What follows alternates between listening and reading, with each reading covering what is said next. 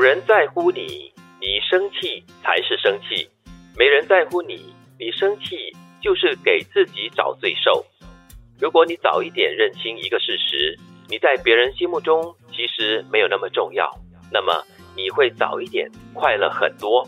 完全赞成。嗯，你气的话呢？在乎你的人知道你生气。或许还会做一点事情让你消气，然后你这个气呢也气的值得，因为你知道你这样的这股气哈会影响到他这个在乎你的人的心情。但是呢，如果是其他人跟你没有关系的人让你生气，但是你这边是穷生气，这不是浪费你的气吗？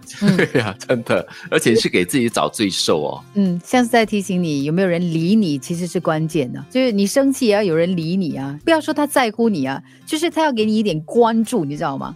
如果他完全不理你的话，你就干生气啊，自己在那边捶胸顿足，然后呢血管爆裂，也没意思啊。对啊，其实也是一个很重要的提醒啦。如果真的一个人在乎你生气，或者是在乎你开不开心，你的情绪各方面的变化哈，就表示这个人哈，你不可以把他当成是理所当然的，把所有的气都发在他身上。那对他来说，久而久之，他可能也受不了了，也会离你而去，也就不在乎你了。嗯，当然，这也表示这在乎你的人也会让你生气了，所以这是一个公平交易，还好有来有往的，对不对？是个双向的东西啊。嗯，我很喜欢第二句的提醒：如果你早一点认清一个事实，你在别人心目中其实没那么重要。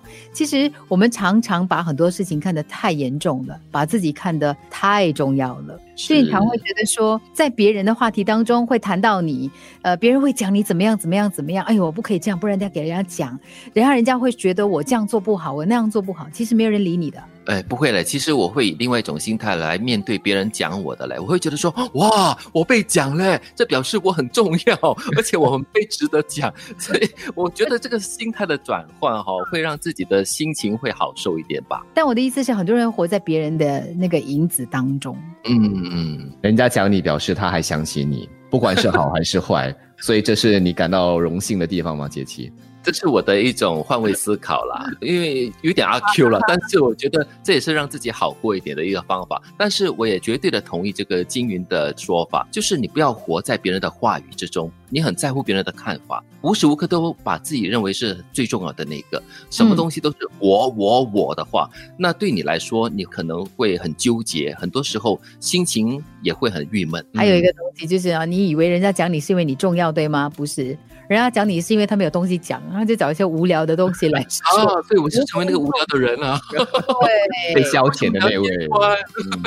其实不久前有一个朋友就发了简讯给我，他拍了一张照片，就说：“你看，你看，这两个人阻断期间叫他们不要在外头哈呃闲逛，不要坐在那边，又没戴口罩，在那里聊了足足四十五分钟。”我就心里想，哇，这个朋友还在那边观察了他们四十五分钟，但他就在那边气了四十五分钟。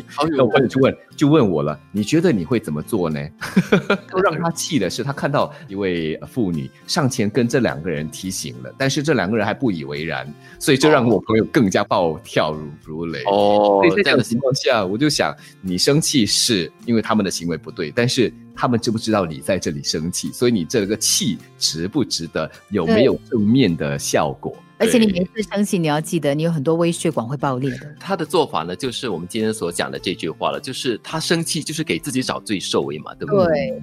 有人在乎你，你生气才是生气；没人在乎你，你生气就是给自己找罪受。